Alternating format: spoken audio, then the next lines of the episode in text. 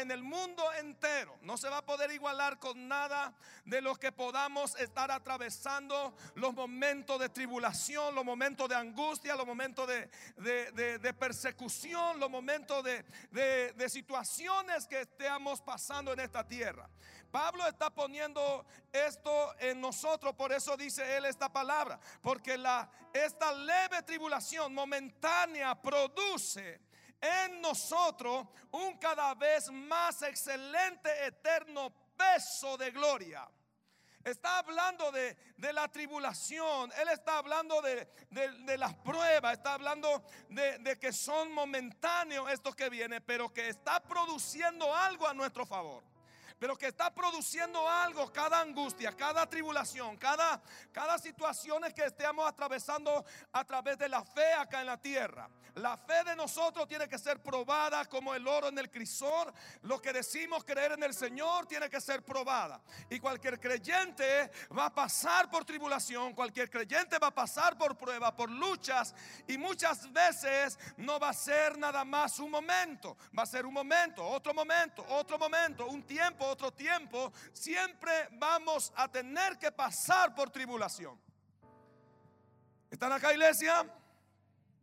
El término entonces de este predicador ilustre, el apóstol Pablo, peso de gloria, es lo que él está hablándonos acá, que necesitamos comprender como creyente, como iglesia de Cristo, necesitamos entender que tu nivel de gloria, que tu nivel de gloria, que tu nivel de unción, que tu nivel de corona, que el peso de tu corona está relacionado en el movimiento de tu tribulación.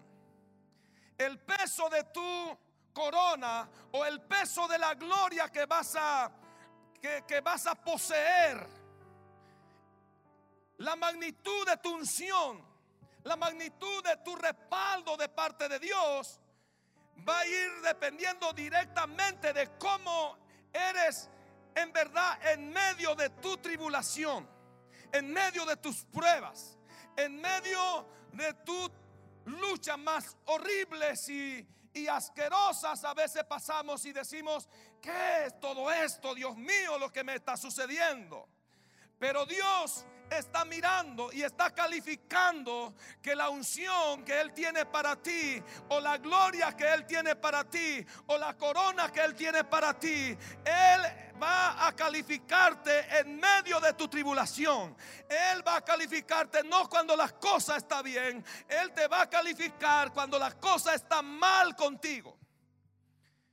Cuando las cosas no suceden como yo esperaba. Cuando las cosas no funcionan como yo quiero que funcione. Cuando eh, en mi tribulación yo soy probado por la mano de Dios. Y el Señor antes de darnos algo gigante, algo glorioso, nos mete en la tribulación. Pasamos por la prueba. Pasamos por disciplinas. Y Dios califica nuestra disciplina. Dios califica nuestro desierto. Dios califica nuestras pruebas. Dios califica con un 2, con un 3, con un 5, con un 8 o con un 10.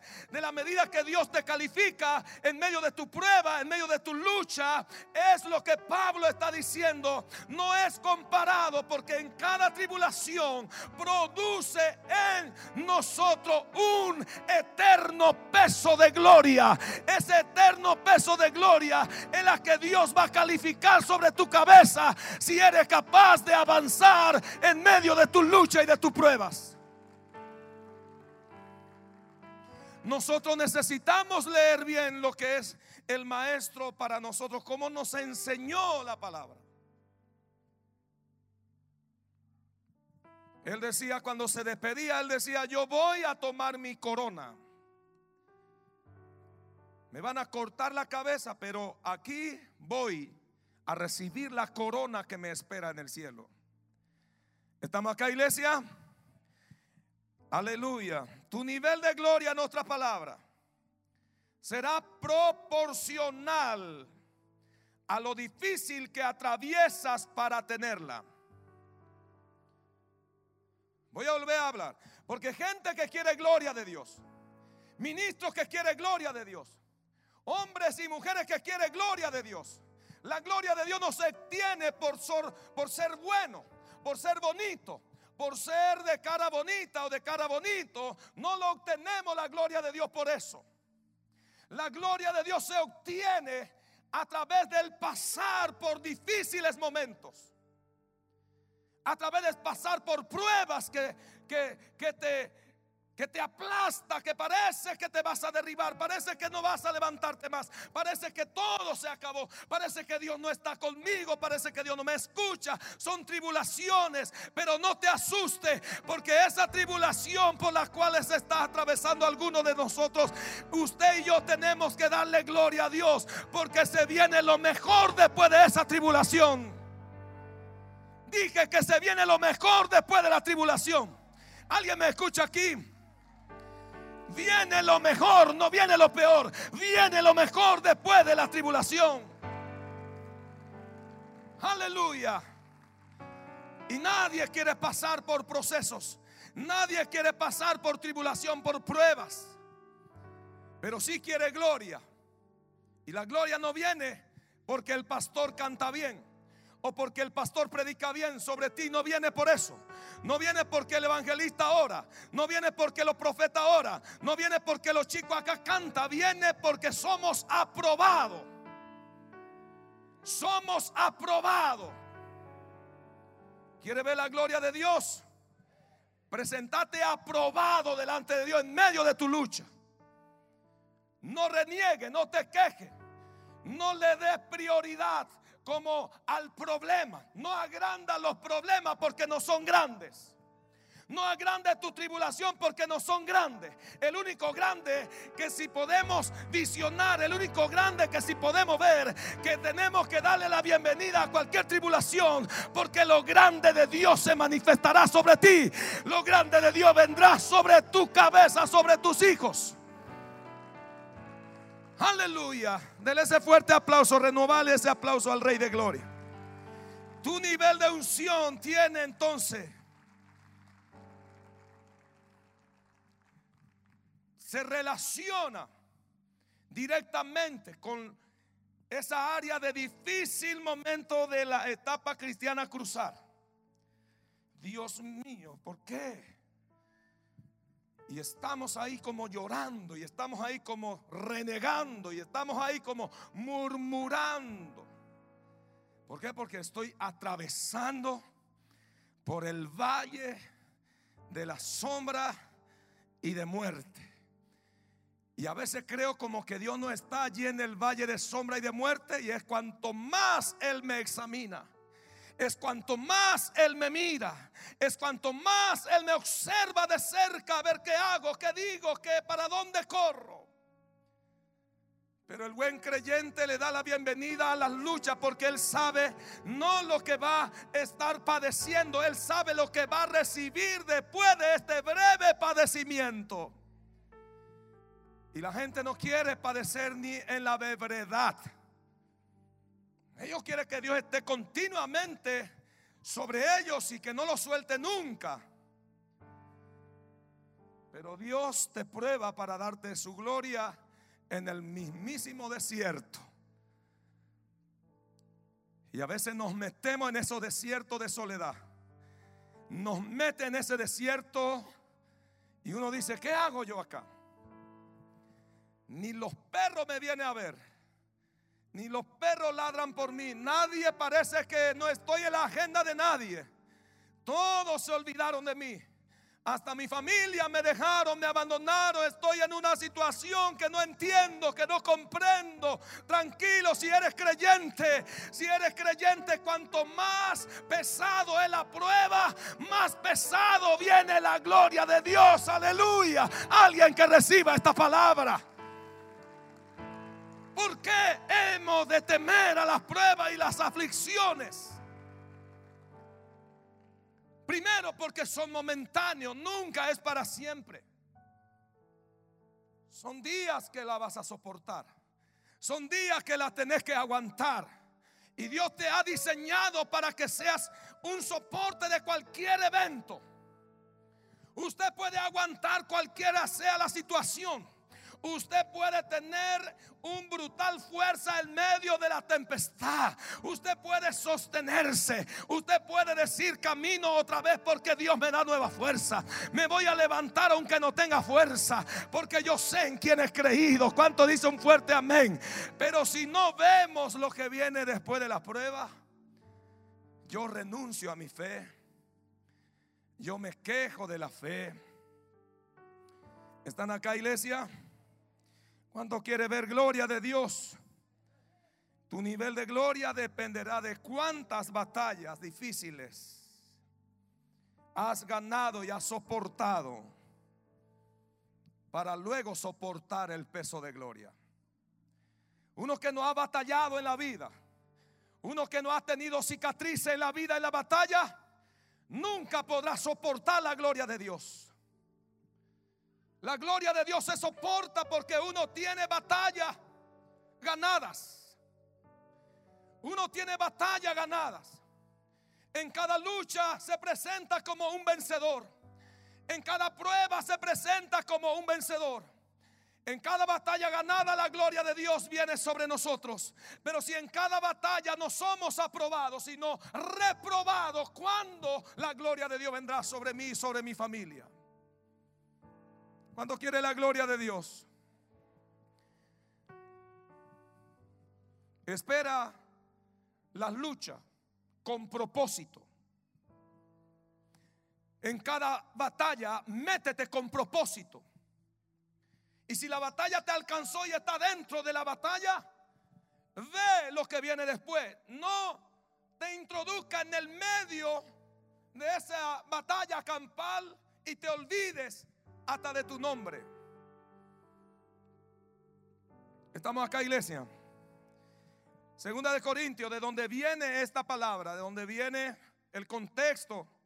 El apóstol Pablo está hablando en capítulo 4, verso 7 al 11, dice, pero tenemos este tesoro en vaso de barro.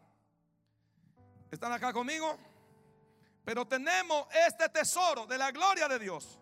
La gloria de Dios tenemos este tesoro en vaso de barro para que la excelencia del poder sea de Dios en medio de la prueba, en medio de la lucha, en medio de la batalla, para que la excelencia del poder sea de Dios y no de nosotros, que estamos atribulados en todo.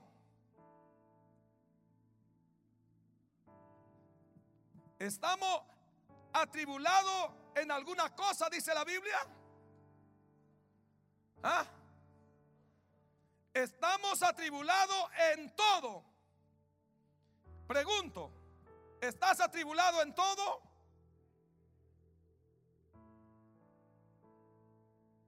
¿O Dios te envió una tribulación y no aguantaste y nunca más te envió otra tribulación? Pero si eres el elegido para la gloria de Dios, si eres el elegido para mantener la gloria de Dios sobre tu vida, espera la tribulación en todo momento, porque en cada una de esa tribulación la excelencia del poder de Dios se ha de manifestar en tu vida. Se ha de manifestar a tu favor. En medio de tu tribulación, la gente dirá, fue Dios la que lo salvó, fue Dios la que lo ayudó, fue Dios la que lo sostuvo y lo sacó adelante. Eso es lo que Dios quiere ver en nosotros cuando estamos pasando por tribulación. Para que la excelencia del poder de Dios no sea tuya, sino que la gloria se lo lleve Él. Cuando dice un fuerte amén. Entonces, ¿qué dice? Atribulado en todo, Bendito sea su nombre. Cuando quiere oír palabra de Dios? Aleluya. Atribulado en todo, mas no angustiado. ¿Conoce persona en la tribulación angustiado? Está a punto de desaprobar. En la tribulación no hay que estar angustiados. ¿Cuánto dice un fuerte amén? Si estamos en apuro, no tenemos que desesperarnos. Estoy en apuro, pero no estoy desesperado. Estamos ahí, perseguidos, mas no desamparados. Me siento perseguido, pastor. Tranquilo, porque Dios no te desamparará en esa persecución. Me siento perseguido, siento que algo está pasando en mi alrededor, pastor. Tranquilo, no te quejes, no murmures, alabe a Dios porque no serás desamparado de parte de Dios. Dios está contigo en medio de tu lucha. Dios está contigo en medio de tus problemas, en medio de tu batalla, en medio de tu apuro. El Señor se comprometió a estar a tu lado. Solamente créelo y viví confiado en medio de tus apuros. Deje que salga corriendo otro, usted no salga corriendo. Usted le cree a Dios. Levánteme la mano los que le creen a Dios. ¿Qué más dice? Perseguido, mas no desamparado, derribado, pero no destruido. Ay, me siento derribado. Estoy en una tribulación tremenda. Ya no puedo caminar, pastor. Ya no puedo orar, pastor. Ya no puedo, pero no está destruido. No está destruido todavía poder decidir, todavía poder decir, me levantaré, buscaré el rostro de mi Dios, aunque no pueda orar, la voy a hacer porque todavía no estoy destruido. ¿Cuánto dice un fuerte amén a esa palabra? Porque a veces decimos, yo ya no siento más nada.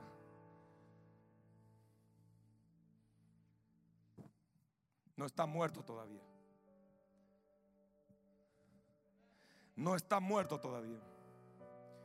Si te toca y todavía siente la carne, porque todavía puede decidir, todavía puede levantarte, todavía puede decidir para hacer lo correcto. Estamos acá, iglesia. Así que cuando quiere la gloria de Dios, vea esto como lo que está escrito, así como es. Entonces, ¿para qué todo esto? Derribado, pero no destruido. ¿Para qué todo esto? De esta manera que llevamos en el cuerpo siempre por toda, por toda parte la muerte de Jesús. De esa manera.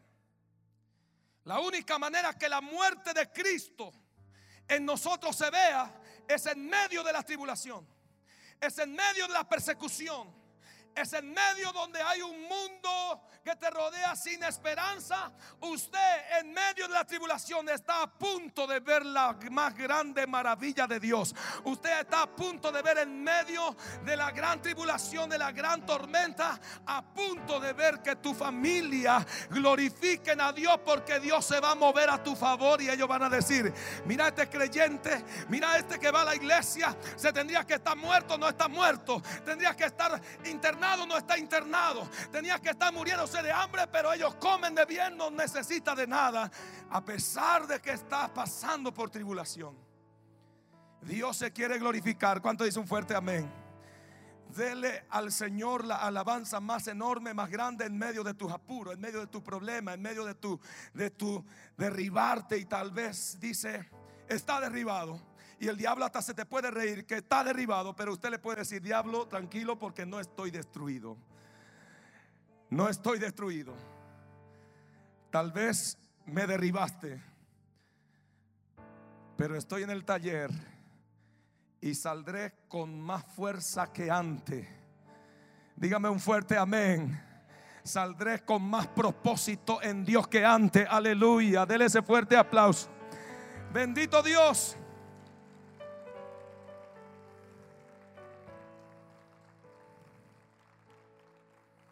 La cantidad de gloria en esa palabra. La cantidad de gloria que nosotros tenemos en nosotros, en otra palabra, es la cantidad de Dios que tenés en tu vida. El peso de la gloria de Dios en mí es la cantidad de veces que yo ya morí y Cristo resucitó en mi vida. ¿No me entendieron? Le voy a volver a repetir. La cantidad de gloria que usted posee es la cantidad de veces que ya usted murió y Cristo está viviendo en ti. Voy a volver a repetir por si no, no se entendió. Si usted dice que tiene la gloria de Dios, es porque usted ya está casi muerto. Y Cristo se está despertando en ti y usted va a vivir como si fuera Cristo en la tierra. La gloria de Dios en la cabeza de un hombre, de una mujer, es cuando uno muere en, su, en sus deseos personales, cuando uno muere en su ego personal, en su yo. Él empieza de ser un león allá afuera, se convierte en una oveja del Señor, se convierte en una paloma mansa. Aleluya, recibe de Dios y la carne se baja y el espíritu crece y la gloria de Dios está ahí sobre él. Gloria a Dios, ese niño, Dios le bendiga. Santiago capítulo 1, verso 12 al 13 dice, bienaventurado el varón que soporta la tentación. ¿Cuántos están acá los que soportan? Soportar hay que estar, hay, que estar bien. Bienaventurado los que soporta la tentación. ¿Cuánto vas a soportar la tentación? ¿Cuántas tentaciones, pastor? A veces cuando hablamos de tentación hablamos que una mujer te puede seducir o un hombre te puede seducir. No, Señor. Hay muchas tentaciones que usted tiene que soportar. Por ejemplo, en las tribulaciones quejarte. Te viene una tentación de quejarte.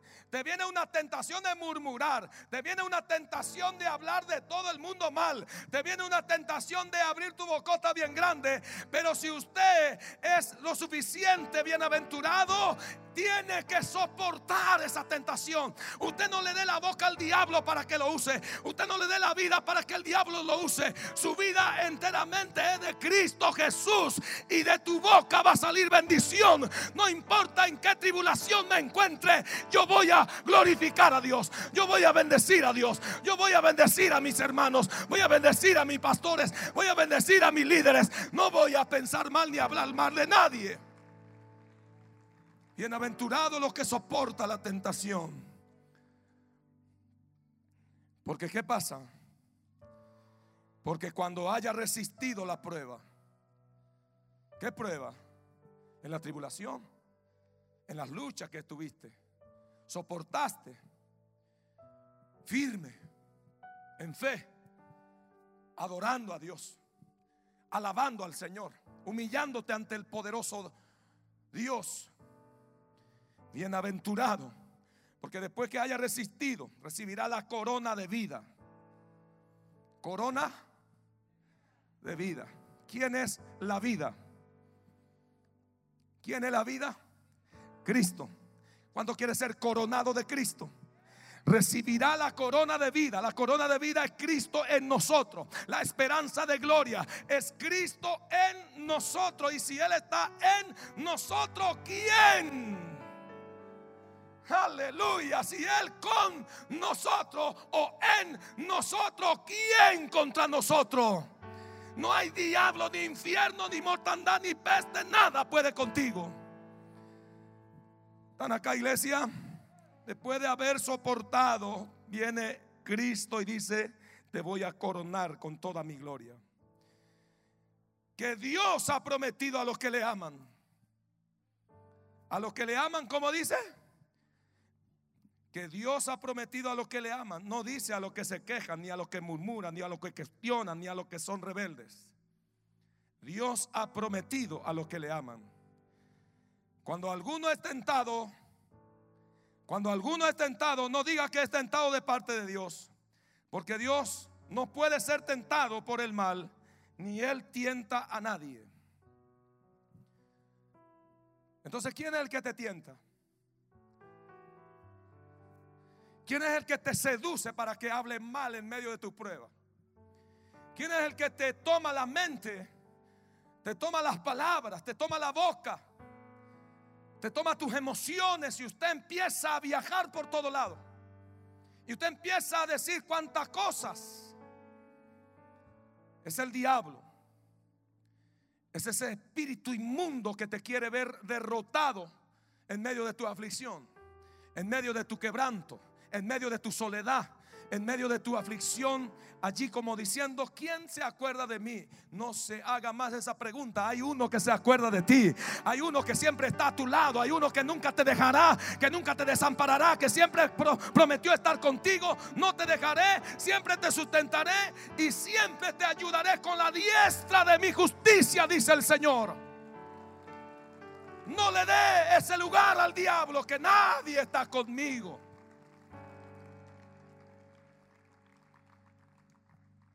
¿Están acá, iglesia?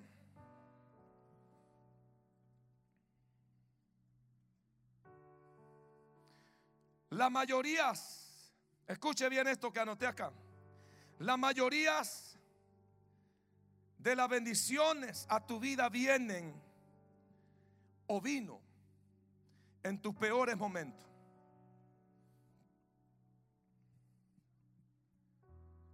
Se gesta la bendición más grande en nosotros en los peores momentos, no en los mejores momentos. ¿Por qué es así? Porque es allí que Dios prueba su amor. Allí es que usted es probado en tu amor por Él. Allí es donde Él te ve, te mira con los ojos y dice a ver si te quejas esta vez. Es igual que en el matrimonio cuando el esposo está todo bien y tiene dinero y está todo bien, la esposa está feliz y todo el mundo está contento. Pero el amor se prueba cuando no hay nada en casa. El amor entre la pareja se prueba cuando todo va mal, cuando yo estoy postrado y no puedo caminar. Cuando no entra dinero en mi casa. Allí se ven los verdaderos amores en la vida. Allí en la traición, allí se ve los verdaderos que dicen que ama. Cuando uno se siente traicionado y uno por ese amor soporta. Dios en medio de nuestras pruebas, prueba si es que le amamos a Él o a quien le amamos. Por eso el eterno peso de gloria viene sobre aquellos que son probados en medio de su tribulación. No renuncie a tu tribulación. No renuncie a tu prueba. No renuncie a tu proceso. No renuncie la aflicción de la soledad. No lo renuncie. Demuéstrale a Dios en ella cuánto está dispuesto a amarlo a Él. Que Dios te prueba el amor que dice que lo amas en medio de la escasez, en medio del desierto, en medio de la enfermedad, en medio de esta peste. Dios prueba a su pueblo. A ver si tu confianza está en la vacuna o está en Él. Con esto no, no estoy diciendo que no te tenés que vacunar. Te vuelvo a decir, no importa si te pones 10 vacunas. Si tu confianza no está puesta en el Señor, las 10 vacunas no te va a salvar.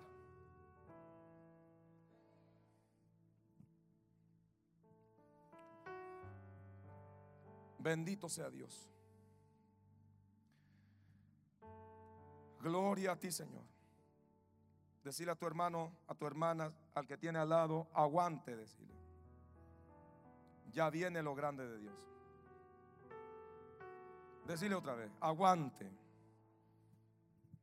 Ya viene lo grande de Dios. Aguante.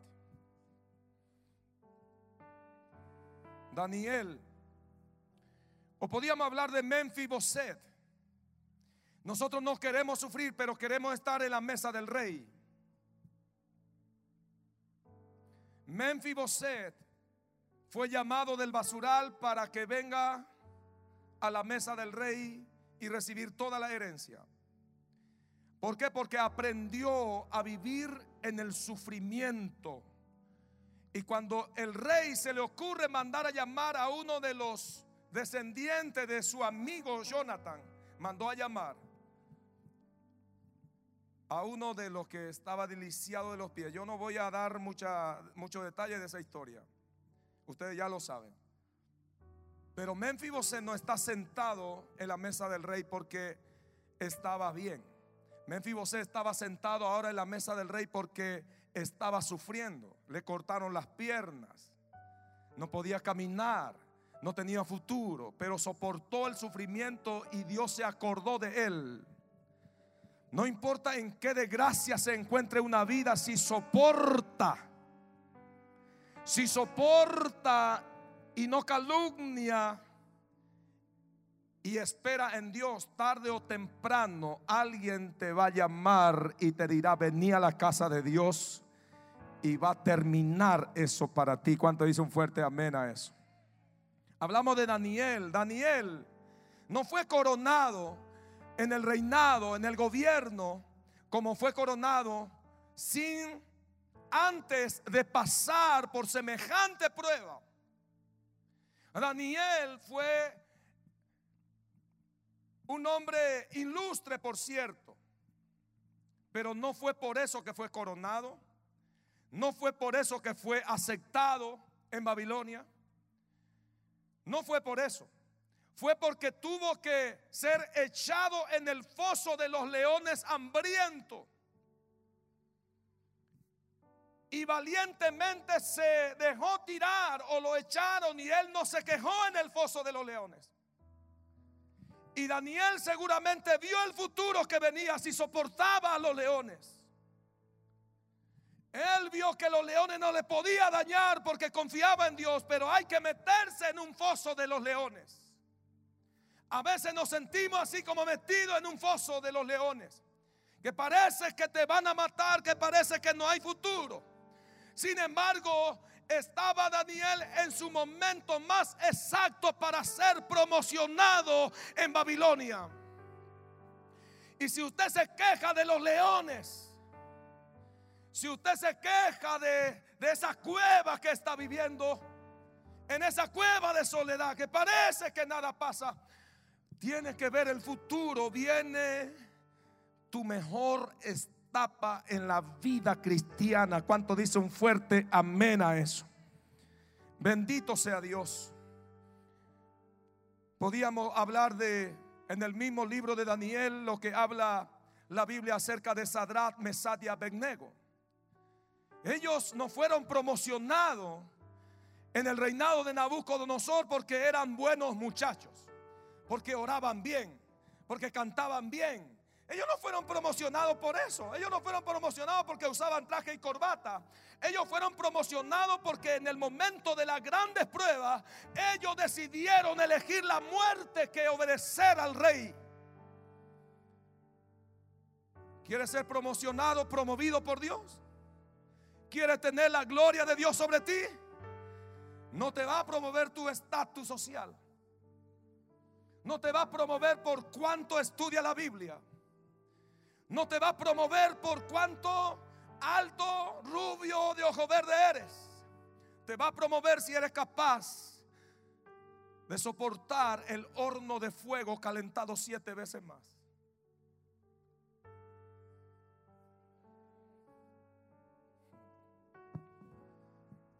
Sadrat, Mesad y Abednego. ¿Por quién más pudimos hablar? ¿De José? ¿Quería hablar de José? ¿Por qué fue promocionado José? ¿Por qué mostró la gloria de Dios? ¿Por qué glorificaban a Dios a través de la vida de, José? José fue, fue, vendido por su hermano, sintió el desprecio, el rechazo más grande que un ser humano puede recibir. El rechazo de su propio hermano lo vendió como esclavo, la traición de su amo Potifar. En la cárcel, los amigos los traicionaron todo. Él soportó todo eso para luego convertirse en uno de los príncipes de Faraón. Llegó a mostrar la gloria de Dios después de grandes persecuciones. ¿Estamos acá? Bendito sea Dios para siempre. Voy terminando con esto, segunda de Corintios, donde empezamos, te lo leo otra vez, porque esta leve, digas conmigo, porque esta leve tribulación momentánea produce en nosotros un cada vez peso, un cada vez más excelente y eterno peso de gloria no mirando nosotros las cosas que no se ven, sino las que no se ven. Pues las cosas que se ven son temporales, pero las que no se ven son... Hebreos 12, 1 al 3 dice, por tanto nosotros también teniendo alrededor nuestro tan grande nube de testigos, despojémonos de todo peso del pecado y que nos, que nos asedia y corramos con paciencia la carrera que tenemos por delante. ¿Están acá, iglesia? Puesto los ojos en Jesús, el autor y consumador de la fe, el cual por el gozo, diga conmigo, el cual por el gozo puesto delante de él sufrió la cruz. Por el gozo puesto delante de él sufrió la cruz. ¿Y qué dice? Menospreciando el oprobio. Diga, menospreciando el oprobio. Dígalo, menospreciando el oprobio. Si usted no me repite, yo voy a seguir menospreciando el oprobio.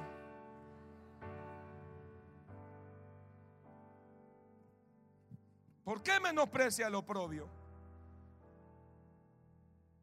Menospreciando el oprobio. Y se sentó a la diestra del trono de Dios. ¿Por qué Jesús menospreciaba el oprobio? ¿Qué es el oprobio?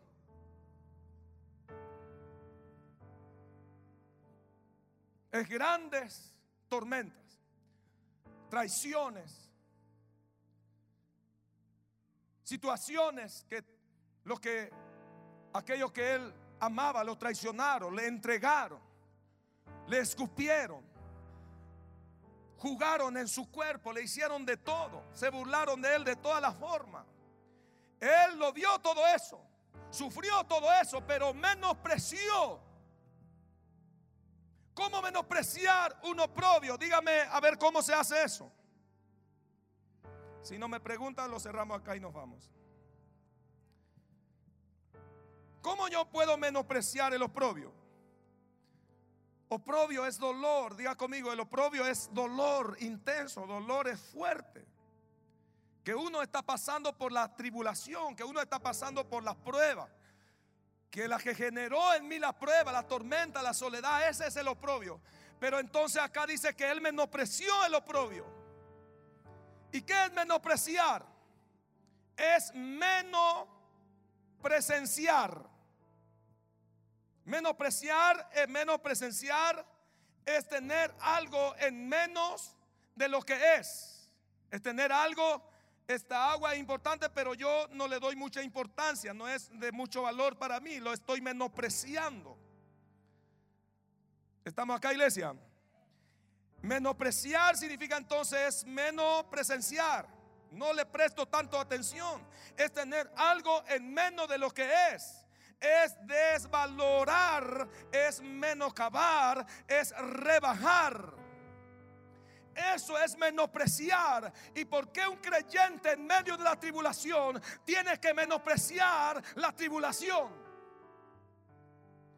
Yo tengo que menospreciar los problemas porque si los problemas yo los agrando y no los menosprecio, el problema tendrá crédito conmigo, pero si el problema yo no le doy crédito, lo menosprecio, ¿por qué lo voy a menospreciar? Porque yo sé que delante de mi Dios un problema no tiene nada de significativo para mi Señor los menosprecio por el gozo que tengo de la salvación. Los menosprecio por el gozo que tengo. No importa si hay dolor, si hay soledad, si hay tormenta. Lo menosprecio. No le doy ni un crédito porque yo sé en quién he creído. Pero hay personas que en medio de la tribulación, ¿qué es lo que pasa? Termino. Jesús sabía lo que le esperaba por el gozo puesto delante de él, dijo, menospreció. ¿Y qué es lo que Jesús veía? Que él se convertiría en rey de reyes y señor de señores. Soportó todo por ese nombre que sobrepasaría todos los nombres. Y nosotros a veces no lo vemos los que viene después de la tribulación para menospreciar cualquier persecución. Nunca le des crédito al diablo. ¿Cuánto dice un fuerte amén? Tres puntos y termino con ustedes con esto. ¿Cómo hacemos esto, pastor? ¿Cómo menosprecio yo en medio de las tormentas que, tanto me gusta hablar, pastor? Que tanto me gusta quejarme. Que tanto me gusta decir tantas cosas, pastor, cuando me pasa cosas en la iglesia y me pasa cosas en la vida y empiezo a buscar culpables. ¿Cómo hago, pastor, para menospreciar? Primer punto, guarda tus emociones al respecto. Guarda tus emociones. Tus emociones Dios te dio para que pueda estar bien. Si te vas a emocionar, emocionate por la promesa de Dios. ¿Cuánto dice un fuerte amén? No te emociones por los problemas. No te emociones por las enfermedades. No te emociones por las persecuciones. No te emociones porque estás de pronto en un callejón sin salida. No te emociones por eso. En un callejón sin salida, si te vas a emocionar, emocionate que sabes que Dios te levantará aunque sea en un carro de fuego sin que haya puerta que salir de allí. Dios tiene el poder para quitarte donde sea que te encuentre. Pero nosotros nos emocionamos y empezamos a llorar y empezamos a autodiscriminarnos. Y yo sabía que Dios no se iba a acordar de mí. Y yo sabía que Dios esto, y yo sabía que Dios y qué sé yo y cuántas cosas. Y oramos a Dios llorando. ¿Y por qué? ¿Y por qué me pasa a mí? Y el Señor te mira.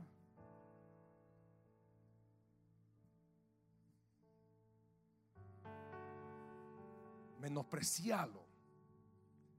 No le des crédito. Es que me duele. No le des crédito.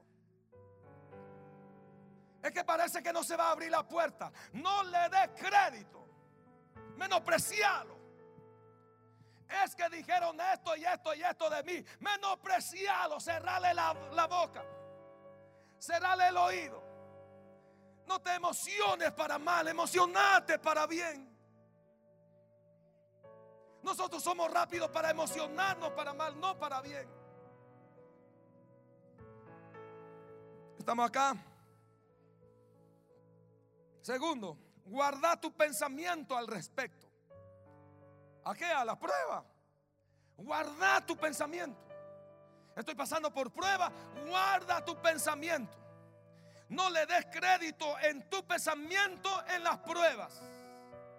Pensá lo correcto. Si vas a dar a tu pensamiento algo de, de que se ocupe, pues pensá de lo correcto. Pensá de la palabra. Pensá de la promesa. Pensá que Dios está contigo. No esté pensando, es que no me viene a ver nadie. Es que parece que esto ya va para lo peor. Es que voy a escribir mi testamento porque parece que se va a morir.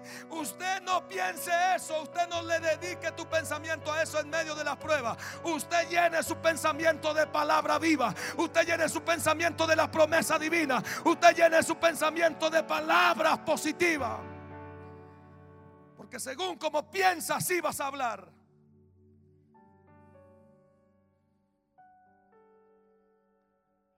Deje de pensar, deje de andar disparando. Deje de andar preocupándose porque la mente no para de pensar. No duerme la noche porque piensa. La noche es para dormir en paz. Fue creado por Dios para que nos durmamos en paz. Que ronque como nunca antes había roncado.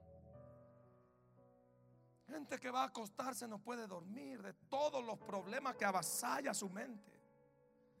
Ciérrele la puerta. Tercero, guarda tu lengua al respecto. Guarda tu lengua como habla en medio de tus pruebas, aflicciones, soledades, retos, en medio de procesos. Guarda a quien le presta esos labios maravillosos que Dios te dio. Diga conmigo en medio de las pruebas. Te alabaré, Señor. Dígalo en medio de las pruebas. Pronunciaré tu santo nombre. En medio de las pruebas. Mis labios hablarán de tu alabanza. ¿Cuánto dice un fuerte amén a esa palabra? Bendito sea Dios. Ponte de pie, hermano querido.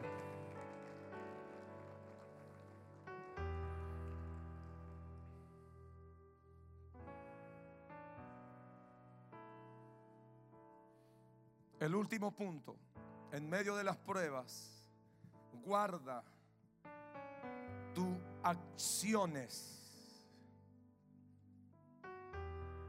Puede que no hable, pero tu acción habla más de ti en medio de la prueba. Usted no habla, pero eres indiferente con tu reacción, con tu manera de procesar las cosas. Usted no habla, usted no dice nada, pero usted habla demasiado con tu acción. Para Dios, aunque usted no hable, Él también ve tu accionar en medio de tus pruebas. Diga conmigo, en medio de mis pruebas, tendré un espíritu de humildad.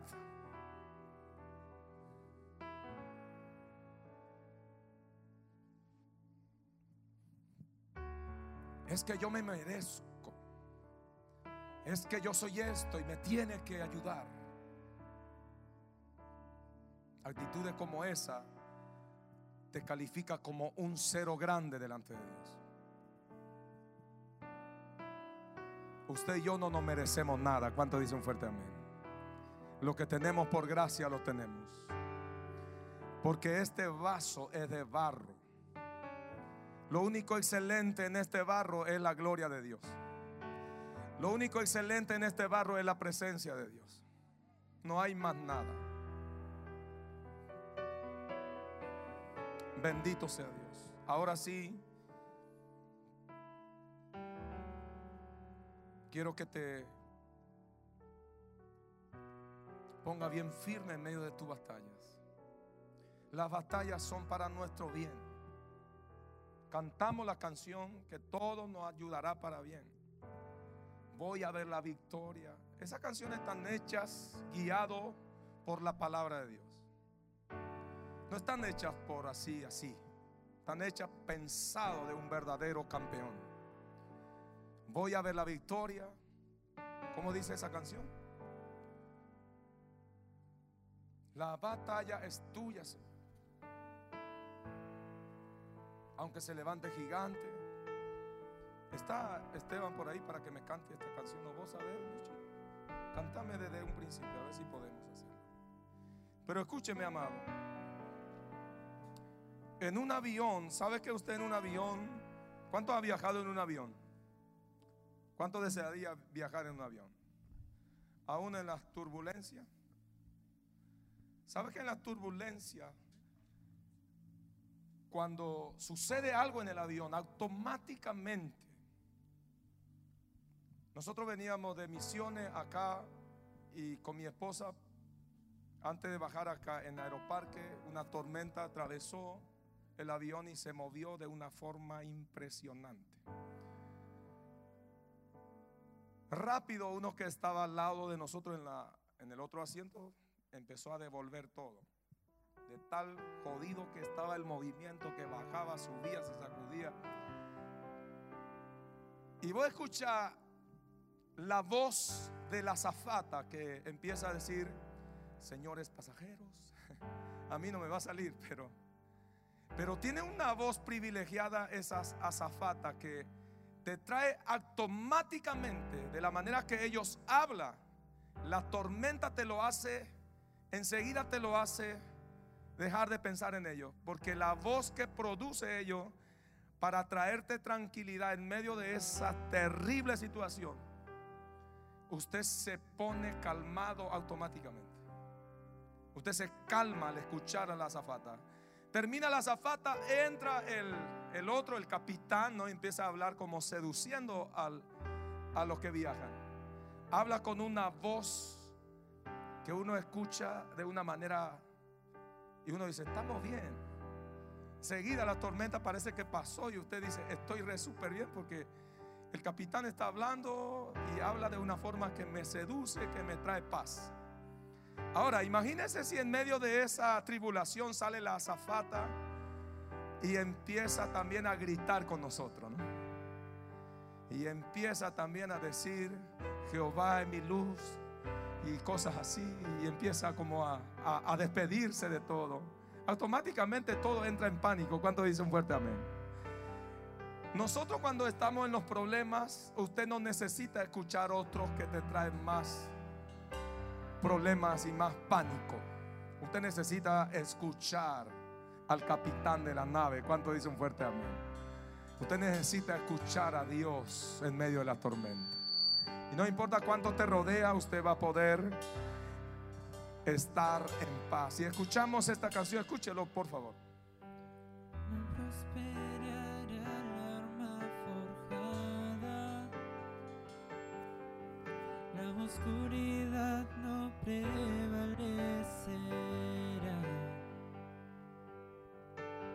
porque el Dios que sirvo siempre triunfará. Mi Dios no fallará.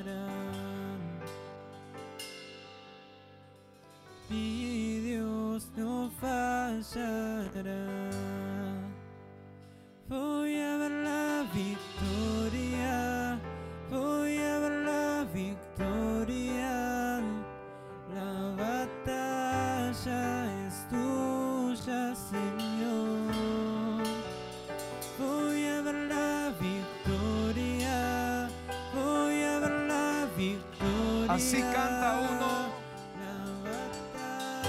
Así canta uno cuando sabe que después de la prueba hay una victoria grande. A. No importa cómo la prueba venga sobre ti, sepa que Dios tendrá el control de tu vida. Si le confía tu vida, tu familia, todo lo que eres en su mano. No hay nadie que haya salido avergonzado después de confiarle al Señor todo. Confía en Él y Él hará. En el Salmo dice, encomienda a Jehová tus caminos, confía en Él y Él hará. Aleluya. Así es. Dele gloria al Señor en medio de tu batalla y no tenga temor para cruzarla porque lo vas a cruzar en victoria. Lo vas a cruzar en victoria. Vas a cruzar en victoria. La victoria viene para ti. La excelencia y el peso de la gloria de Dios viene sobre ti. Avante y siga avanzando. Aleluya. Levanta tu voz. Te bendecimos, Señor. Oramos a Dios.